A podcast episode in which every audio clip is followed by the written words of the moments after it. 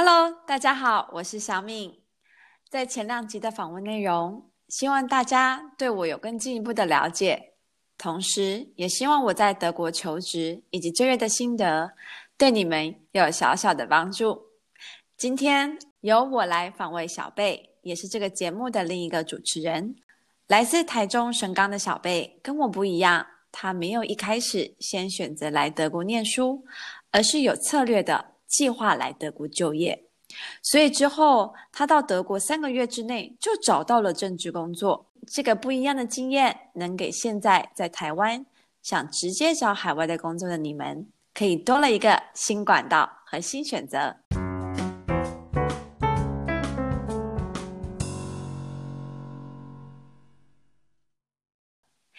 现在就让我欢迎您今日的大来宾小贝，你要不要先简单自我介绍一下？我是正港的台中人，所以时不时就会有一些台中的那个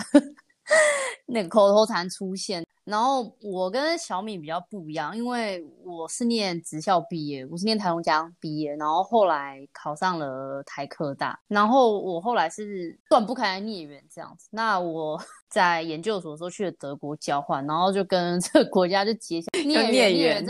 因为我那时候我就学德文，然后跟人找实习，后来反正我就在。保时捷就是斯图加特总公司，就是实习了半年。诶，我在天下的欢日线就是也发表，就我那时候在保时捷呃实习的。一些经历这样子，那你们可以去看一下。这样，反正后来呢，就是公司有问我说，就是我要不要去上海。然后我那时候就很想家，我觉得就是上海那么大，然后那么贵，然后那么挤，也存不了钱。然后我就回台湾了。这样，那后来我就去了，就是台北的一家汽车外商公司，考上了储备干部。然后那时候就是哦，对我就考上了储备干部。嗯。我觉得那个时候很难，因为全台湾就招两个，然后我就是其中一个。那当时面试有大概几个人啊？可能就是我知道有一百多人这样，因为他们刚开始就好几批，后面就一直刷刷刷。面试大概面了六次，像你之前一样，就是你之前有上一集有讲，就讲说你面了六次，然后什么 assessment center 啊，然后什么 case study 啊，那我全都做过，在一零一，然后我就觉得说哦，时髦这样。嗯。反正后来我就在那边就工作了三年，但是你知道，就是你已经去过了这么远的地方，然后你其实心里就是还会觉得就是啊，好想就回去哦，就是。看看不知道能不能在那边活下来啊，然后能够跟人家就是你说回来的对对对，就是可以在这边活下来，然后跟人家就是一起竞争这样子，然后好感觉就是如果因为我就觉得如果我可以在那边找到实习，那我应该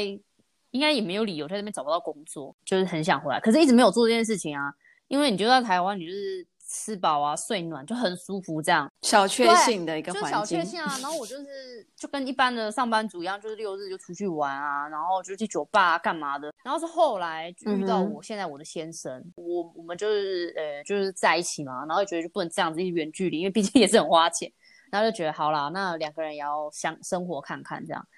所以就觉得说好，那我要来德国这样。以前同事都笑我说我是扬长而去。我真的是扬长而去，扬长是那个他们讲西夏那个扬长，哦，我是真的那个扬长而去，应该是说利用他，意思是说他给我这个动力，他给我这个动力，否则我就不会来了，就还继续在台湾当一个生活很好的小确幸的一个小资，对对对，就是一个粉领主啊，放假就。对，放假就出国玩啊，然后吃好穿好这样，去日本啊，去东南亚什么的这样。嗯、对，但是你那时候要来，然后你就会觉得就是那有几个选择嘛，要么就打工度假，要么就再学语言，然后要么就再念一个硕士。然后因为念再念一个硕士太贵了，因为我的机会成本太高，因为我就是台湾的工作就没了嘛。然后加上就是学费啊、嗯、生活费等等的，就在这一些，还有就是我损失的这个时间的职业发展，我觉得这对我来讲就是有点成本太大。那打工度假就是我也不太愿意，也不是说不愿意，是因为当时的就是规定很严苛那样。但是规定很严苛，对，因为他就是那时候规定很怪，我觉得根本是歧视。他都说什么哦，你一份工作只能做三个月，然后这个薪水不能够超过四百五十欧，然后我就觉得就是。哦，好像是哎，好像蛮多人来这边度假打工，好像这、啊、可是这个规定好像是以前的规定就是这样，对，对不对？好像也不是最近才换。我不知道他最近好像有改，好像就是把四百五十欧那个规定拿掉。但是我觉得四百五十欧是歧视哎、嗯，人家有本事赚到比四百五十欧多，你怎么可以叫人家只赚四百五十欧？但我也不知道他们那个怎么查的。下次可以来找一下，看看有没有人是来德国打工度假。对对对，因为我知道有很多台湾的，就是同学们也是用打工度假来。据我了解，不是每个人都真的是三个月就换一个，就是还是有一些比较，可是可能就是你讲可能会比较不合法吧，因为至少可能德国政府他是希望你三个月就换一个头家这样子。对，但我。我觉得有很多人来打工度假，其实到最后，因为他们也是想要就是待久一点嘛，啊、就是也是好也不容易找到工作嘛，啊、所以怎么可能三个月就换？所以他们好像最后没有换。我就觉得这规定蛮不合理的啊，就是你怎么可以叫人家就是就是叫人家三个月就算，然后你还说哦你不能赚超过四百五十块，啊人家就厉害，人家就有有办法赚很多钱，你怎么可以叫人家不要赚这个钱呢？对，他可能有些规定，他可能想说，就是不希望你，你现在来打工度假，可能还是不希望你自己赚钱为导向，对，以以度假为导向，度假为导向，对，或者是来，我知道很多人会来打工度假，顺便来学语言。对对对，我觉得如果你来学语言呢、啊，嗯、是很好，但是因为那个时候规定很严苛，然后我就觉得就是，我不知道他那个到底具体是怎么样，我也没信心。那我就觉得，那不如我就做一个 proof of some concept，就 POC，意思就是说，那我就申请。找工作签，就是先试试看，说我在台湾能不能够申请到这个工作签。那因为我可以申请到这个工作签嘛，那就表示说我可能可以在这里找到工作。他觉得我会在这里找到工作，他才会发给我这个工作找工作签这样。那如果我在台湾啊，我连一个面试都没有，那就表示说我来这里，我肯定也找不到工工作机会。可是你刚刚你现在听到说你是找用一个找工作签来德国的，我我相信可能可能很多听众跟我一样对这个签证都不是很熟悉，因为可能很多人是比如说就拿打工度假签啊，对对对对，或者是说就像我一样就是来德国念书，所以就是拿一般的学生签。对对对对，你再可以跟大家解释一下说什么是找工作签，然后要怎么样才可以申请就是找工作签这个签证，然后它的效期大概就是跟平常有什么不一样？好，那找工作。找工作签有两种，一种就是给像你这样子有在德国读书的人，嗯、那因为你毕业以后嘛，你就要找工作，所以他就给你十八个月找工作签，所以你有十八个月，我只有三分之一六个月。可是我的找工作签哦，所以你那个签证的效是一样，只是说像我是因为有在德国的学历，所以他会给我十八个月，然后我只有六个月、哦、，OK，我只有六个月。那嗯，他他有一些。规定是说，你必须要有高等学历以上，就是你要有大学以上这样子。然后，嗯、呃，你你另外就是你的那个呃财力证明很重要，因为怕你他怕你在那边饿死，然后就 不离开。他有没有一个财力证明是需要你要多少的财力啊？他有一个，因为他那个财力证明好像每年都会变，然后他有一个额度，Okay. 他有一个额度，就是说，呃，假设这样子，我我不知道他多少钱，因为我那时候是拿我的。我就随便我存款，对，我就随便就存存款丢给他，然后就我知道我那个存款一定多于他那个很多，所以我不知道他有那个多少钱这样。然后假、oh, okay. 他这样是这样算哦，假设你他觉得在德国哦，你最少一个月要六百欧好，那你就是要有六百乘以六，六个月，对，嗯哼，对，这样子。那当然你越多越好啊，因为你在这六个月，像你在十八个月，你可不可以实习嘛？你可不可以？你可以打工嘛？就是你可以做一些就是。是呃，一些就是你其实还在赚一些零用钱的机会，这样。那找工作找工作签是不能打工的，你不能你不能什么都不能做。找工作签不可以打工，哦，不行，你就是你就得找工作，所以你不能打工。啊，也不能用用那个签证来实习，也不行。所以就是很严格这样。嗯 okay，然后你学历的话，因为他觉得就是你需要你呃高等学历这样，所以你就是你呃那时候我把我学历拿去认证。然后就这个认证是我觉得比较麻烦，因为我认证就花了两百欧，然后有一点有一点烦，因为我我我去付那个签证，我还要去认证一个我的学历这样，然后这个认证完之后就也没有事情，只是就是要证明说欧你的这个学历是认可的这样子。德国认德国可以认可对对认的学历这样子相等，对，比如说大学毕业或是研究所的学历这样子。对对对。那那时候他那个是比如说你就是把。呃，他那个认证是你会拿英文的呃学历证明，还是说他有超多的？他要有中文又要有英文，他有我又写一篇文章是关于就是认证的部分，就是你们可以去看。然后他的那个德文叫做 CAB，英英文的话叫做 Z，就是那个动物园的 Zoo，然后 A 跟 B 这样。然后它其实是哦 ZAB，对 ZAB，它其实是有一个资料库。那那个资料库里面就是会看看说你的学校、你的科系有没有在那里面。如果有，恭喜你，你就不用办那个；如果没有，你就要办。但是大部分都没有。哦，所以台湾很多学校也都没有，没有，可能就是他们是这样讲啦，是说呃，某学校有没有有办过，然后你就不用了这样。啊、哦，就是如果有前人已经、哎、对前前人种树，后人乘凉这样，而且啊，OK，了解。对，而且他有点。有点贱，就是如果因为如假设说我念了大学，然后跟你研究所，那我大学有啊，研究所没有，不行，你就要拿研究所，因为你最高学历是研究所。哦，所以他看最高学历。对啊，啊你你因为你丢签证的时候，你一定会丢履历啊什么的，然后所以你不可能就是骗他说没有我做大学学历也不行，这样 我觉得不太好啦。呃，所以那个时候我其实准备了很多东西，但是我觉得最重要的一件事情是面试邀约。那这个面试邀约就是说，举例来讲，譬如说，通常公司嘛，第一阶段他们会邀请你做一个电话面试 （phone screening）。那你这个面试邀约你一定要有，你最好是有那个 onsite 的 interview，譬如说你已经过关斩将过两关了，哪一种最好？那所以，所以你是说，他可能因为他面试邀请的时候就会出示 email 嘛，对不对？对。所以你在签证的时候申请的时候，你就要附上类似这样的 email，对，作作为一个证明，就是说，OK，我有这个公差邀请我要，就是说要电话面试也好，对，或者是 onsite 面试也好，可是就是你必须要附上这样子，就是一个面试的邀请，对，你才办法去申请。对。他有没有要求是说有要多少个面试的机会？没有，就是他里面也没有说，呃。你一定要有这个面试邀约，他其实没有，但是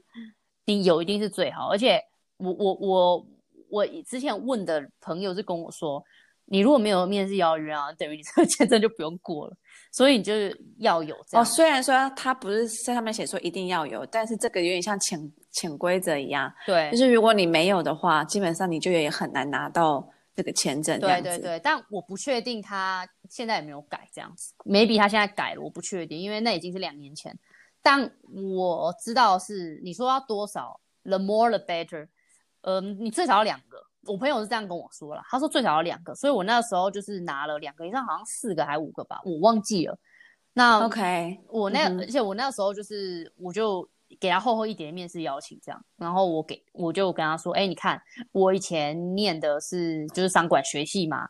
然后我拿到的这个面试邀请也跟我现在工作是有相关的，这样，然后我以前因为也有在德，当然是德国实习的这个经历，我也把它附上去，然后还有就是说，哦，你看我有德文能力的证照，所以表示说，哎，我语言，然后我有可能有机会可以找到工作，然后我的学经历也是相符的，那我有听过人家说啊，就是。你即使拿到面试邀请，那但是你的学经历不符，他还是会拒你签。就譬如说，嗯，你以前念的是电机系，那、结果你拿到了一个 UI UX 的这个，我我随便举例啊，不是说这样拿不到，你你可能拿到艺术或者是呃一个差很远的这个面试邀请，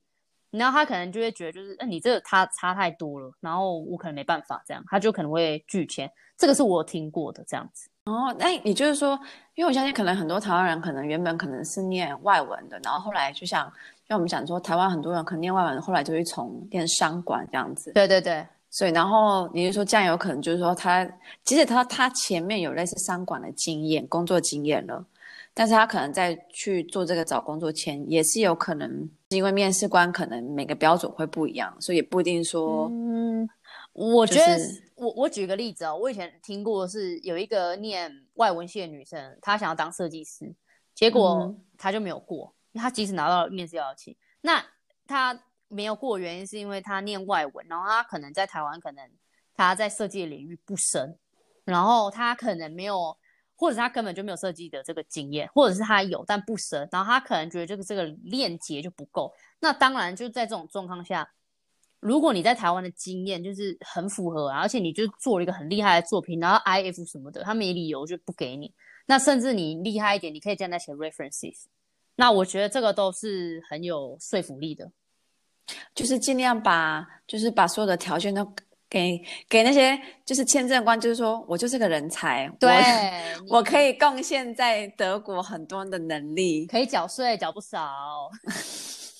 对啊，就代表就可就就是变成说你要准备好，不管是说相关的学历证明也好，或者你之前的工作经验也好，因为就是说他现在拿的面试邀请叫也是一样，就越多越好嘛。对对，因为毕竟就找工作签没有一个一定的，应该怎么讲？就是说他给签证的一个标准，有时候就是有时候他他可能只有很 general 的，变成说你就必须要把尽量把这东西补足，这样才有可能比较高的几率拿到这个找工作签。对，但如果你是念那种科技业背景的，啊，你是念那种电子、嗯、电子电机那一种的，啊。对，那可能语言可能对你来讲就不是一个障碍，那你可能对对对，对，我有看到很多人，他们也是有，好像也有人拿找工作签，但他们也是不会讲德文，不过他们是念，比如说他们是做那种 data scientist，对啊，那种资工啊、嗯，电机电子那一种，那那种本来就是，呃，德国目前就是他们就很需要这些人才嘛，那你你已经你已经就是，比方说哦，你可能假设啦，我随便举个例，你在台积电，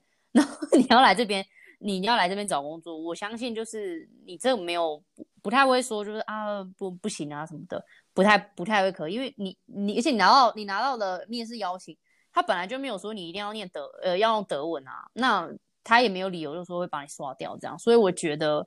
嗯、呃，当然理工科因为需求的关系，所以就会比较容相对容易一些这样，所以还是要看德国市场的需求，然后来去做变更，就是他准备的资料这样子。对，没错，所以我我我觉得这个，我现在想起来是我当时做这个 POC 蛮好的，因为当我在投履历的时候，我在台湾投履历的时候，那毕竟我已经离开德国三年多，所以我对这边的整个就业市场是陌生的。那呃，我透过这样的方式，等于说我投石问路，我我我可能投不同的领域，那我会知道说，哎，可能某些领域就是我有机会，哎，可能就是某些领域我没机会这样。那我其实可以就是做比较好的筛选，这样。那我也会觉得，就是我在台湾，我就不会以说我一定要台湾先找到工作，因为我觉得就是因为时间啊、网络什么的，还有就是我已经那么久没找工作，那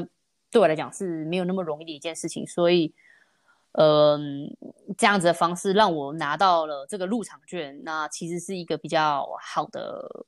好的策略，这样子。好的策略，对对啊，因为别人说你先可能在台湾先大概看一下这个市场怎么样，去了解一下这个市场，然后呢拿到了签证之后，等于说你可以用 onsite，然后再更了解这边的等于说求职的方向啊，以及职缺这样子。对，没错。那你前面刚刚提到说，你找工作签的前提要有面试邀请嘛？对。那你就代表说你要先从台湾找德国的职缺，对对吧？对。那你可不可以跟大家分享一下当时？你是怎么样从台湾找德国的工作的？我觉得就是有一些秘诀，因为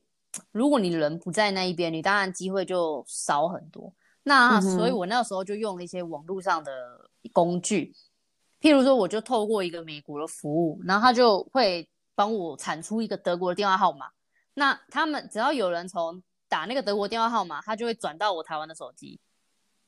那是买这个服务吗？我这是我第一，这是我第一次听到这种。有有有有这种服务，然后呢，所以我就有个德国电话号码，然后我就人家就会觉得啊，他在德国这样，但其实我不在这里。然后他那个是吃网路的。那还有就是说写履历，你写履历你要你最好就有一个外国的地址，因为你在这边写履历你都要地址嘛。啊，我没有地址怎么办？然后我就去跟。我就去跟我就我就叫我就用我当就是先我先生就我当时男朋友的地址，那他们也会就是很聪明啊。譬如说你可能我像可能我们住在巴伐利亚这一边，那我要找柏林的工作，我可能机会就会少一点。那如果说今天我 focus 在柏林这边，然后我有个柏林的地址，我的几率就会高一点。这样，因为他可能就会觉得就是那么远，你可能不会搬来这样。真的吗？他真的会觉得说啊。我以前找工作的时候，我人在柏林，但我是全德国投诶、欸。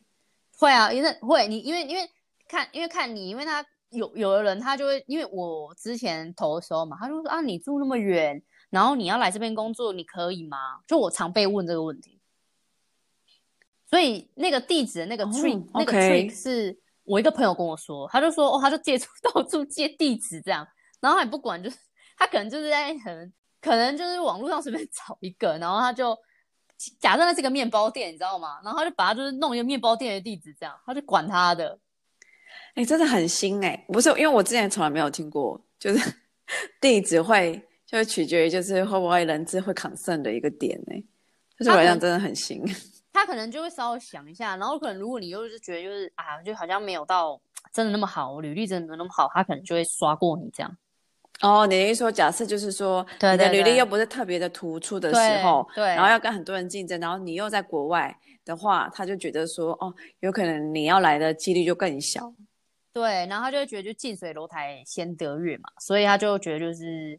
嗯，如果附近可能就已经有比较好的人的话，那他可能就会先从他那个 pool 里面先跳这样。这是我如果听说的啊，那。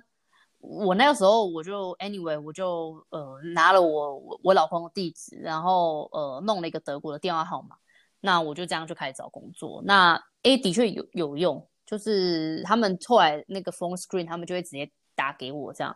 但是我要说就是 效果很差，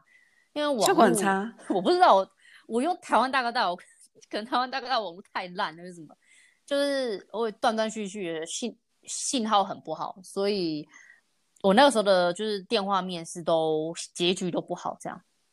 哦，所以他，你的意思他是用网络的方式，然后打到你台湾的手机哦？就是可能他因为讯号不好嘛，所以可能人家问问题你也没听清楚。对啊，而且那种当时我还没有掌握到像在德国这边电话面试的美感，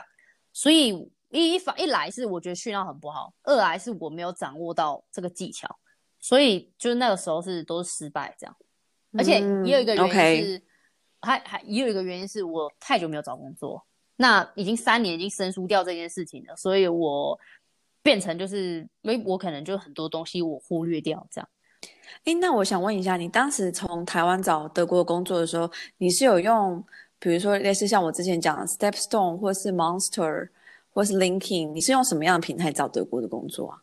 我是用呃 LinkedIn，然后跟 Indeed。Stepstone 也有、啊、，OK，对，Stepstone 也有。然后我其实里面最喜欢的是 Indeed，这是也是给听众一个，就是你们自己可以选择你们自己喜欢的求职平台。然后像我 本身是喜欢 Stepstone 嘛，但是小贝你你你自己比较倾向是 Indeed，因为每一个我知道有一些德国，我有一些德国同事他们可能喜欢的是 Monster，就是每一个的那个呃求职平台都有不同的 layout，然后每个人可能对于他的排版有自己的倾向，就是爱好，然后所以。这这也提供给大家，就是说你们可以选择你们自己喜欢的求职网站，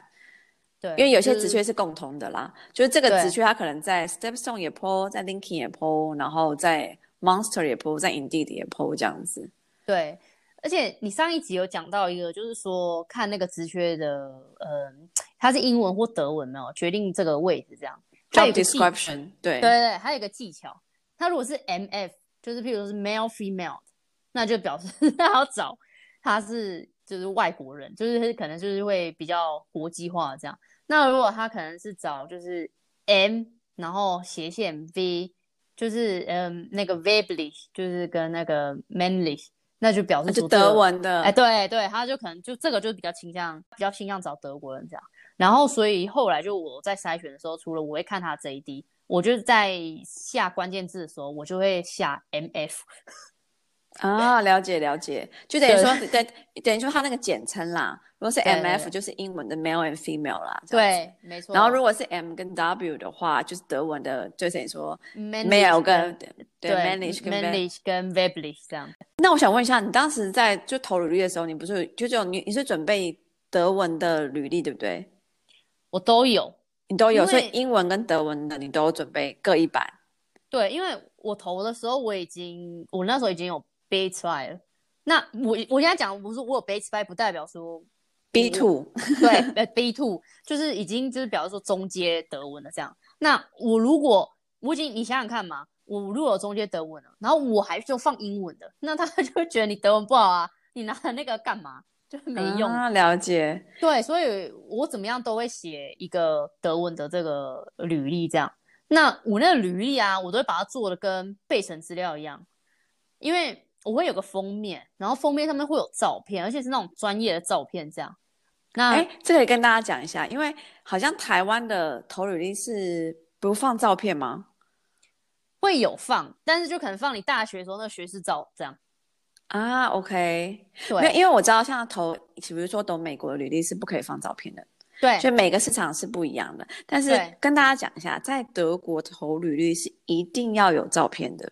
一定要有照片，一定要有照片。哎，那个照片呢，最好不要拿学士照。你最好就是是，呃，我那时候是大学呃研研究所的时候，就是特地去那种照相馆去拍一个就是专业的呃求职照，可以这么说。对，对他会对教你怎么摆 pose 啊，然后要怎么笑啊什么的。对对，而且我记得我同学有跟我分享，他们会问你说你想要应征什么样的职缺，他们可能给你的背景跟那个拍出来的感觉会不一样。比如说你今天是应征的是金融的，还是面试设计系就设计的工作，其实那个给人家感觉，他们拍起来的感觉会不一样。对他那个他们很专业，然后拍那个照片也不便宜。我在台湾有拍、欸，我就找了个相馆，然后就跟他说我要拍这个，所以啊 OK，我刚到德国的时候我是拿台湾拍，而且台湾拍的很便宜，可能一百五这样，这么便宜？对，我在德国拍的至少要上千块，就是就是大概三四十欧跑不掉。然后我那时候是只有拍两款，然后他们就是、啊、对，他就给你两款，然后。呃，他就是给你一个不一样的背景，然后他们会还有黑白。哦、他我那时候他全部都是给我的是电子档，然后我那时候也都拿电子档。对对对，但我后来在拍是，我后来又在转职的时候才有在拍，所以我来的时候我就拿着台湾一百五的照片就到处放这样。所以我找实习的时候啊，我是放我学士照啊，OK。但是再再提醒大家一下，其实你在德对不要用学士照，因为。你在德国找实习的时候，也是最好就是摆上的照片是就是要求职的那种很专业的照，就是照片，就是你可能穿个类似小套装或者针织衫这样子。对，你像像立维那种广告上面的照片，你就把它想象放那种照片，就是这样可以了。对对对，就是就是大家要有那个，就是比较专业的，因为这边在德国是他非常看重的。然后，呃，就是后来就是上面是照片嘛，下面我就会有个职位，然后呢，我就会放个公司的 logo，然后跟我的电话跟地址。公司的 logo？对，我会放公司的 logo，是你投递的公司的 logo。对，这这对我来讲很新，因为我没有，我之前没有做做这样。哦，我走到心里了，好不好？我做到心里，我连 logo 都给它放上去了。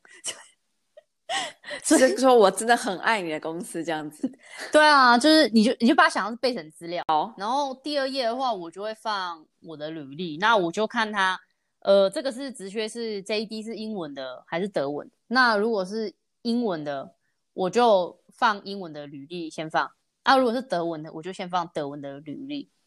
那履历的话，大概就是一到两页，那你最长的话，你不要超过三页。然后有一个技巧，就是说那个德文的履历啊，你编排的话，你不知道怎么编排，要编排。呃，有一个网站叫做 Zing，然后它里面有一个叫做，就是有个 resume 的服务，有个那个呃 resume、哦。Zing 可以跟大家解释解释一下，行吧？对，行。然后，嗯、呃，它是有点像 Link LinkedIn 这样，但是德国版的，德国版的 LinkedIn，德国版的 LinkedIn 这样。然后它就有一个服务，就是你有个 template，然后你就可以。选你要 layout 啊，然后它可以帮你美化你的德文履历这样子，所以啊，okay, 对，所以我觉得蛮好用，而且是免费的。然后英文的话，嗯，你就是现在有很多工具嘛，譬如说台湾可能比较有名的话，就是用 Cake Resume。我那个时候是用 Resume.com，那他们就会有针对你要找职业、诶职位、经验，然后他可以也帮你编排你的履历这样子。那因为英文就是有些字你要用那种很大很强那种字眼，那你可能就会去，你就可以从里面挑挑一些你想要词汇这样，然后他就会帮你弄好好的这样，而我觉得蛮好用的。就是有一个模板这样，对，一个模板，然后让你可以自己选择，然后去美化编辑你自己的履历这样子。同时就是用一些很正统的英文，这样就不是那种华语式英文。我就觉得就是因为我就我就讲嘛，我在台湾的时候就觉得没没成功这样，我就觉得那可能是我履历有问题。所以你当你一直觉得有问题的时候，你就一直改你的履历这样子。哦，就是用比较漂亮的 wording。对，其实就是写履历也都是这样。比如你用英文也是，就是。我知道网络上有很多就是那种大全，你可以去找说，好像我之前之前我自己有下载，像 MIT，对，他们就是麻省理工学院，他有专门写履历的那些 wording，对，就比如说你现在在写一些 management 的或是 data analysis，他可能就会用一些字眼是你要放在。比如说开头的，对，然后那些字眼是应该就是专门用在放在履历上的。然后我觉得大家也可以，就是基本上网络上都有这个资源，也可以大家去下载。对，就是用一些什么 leverage 啊，然后什么 enhance 啊，就这种高端一点的字眼这样子。我觉得有一个比较特别的是，我没有什么 GMAT 啊、GRE 啊、什么托福啊、雅思，我通通没考过。我就考了多益，而且还是很久以前的。我后来去面试的时候，然后那个面试官啊，就是公司的 CEO，他说：“哈，你多艺就是这么高？”他说：“哎、欸，不容易哦。”然后我想说：“哎呦，就是有人知道这样。”哦，所以德国市场是知道多艺的，放上去你你不是只有说，你后面还有 reference，就说啊，你看我们这个以前做了什么什么什么这样，就是真的很像是你在做备审资料。了解，就变成说，其实你在准备去应该面试的时候，这些东西就是你就把它当做你在台湾也是需要做的。对，只是说有些东西可能跟台湾比较不一样，就是第一个就是要有照片嘛。对。然后呢，第二个呢，呃，我记得在台湾的履历通常就是要把它集中在一页。对。但是在德国的履历呢，他们是希望就是至少要一到两页。对。所以就是你把很多东西都要很比较多细项的要写出来。对。但是这个是我觉得我之前在投台湾履历跟。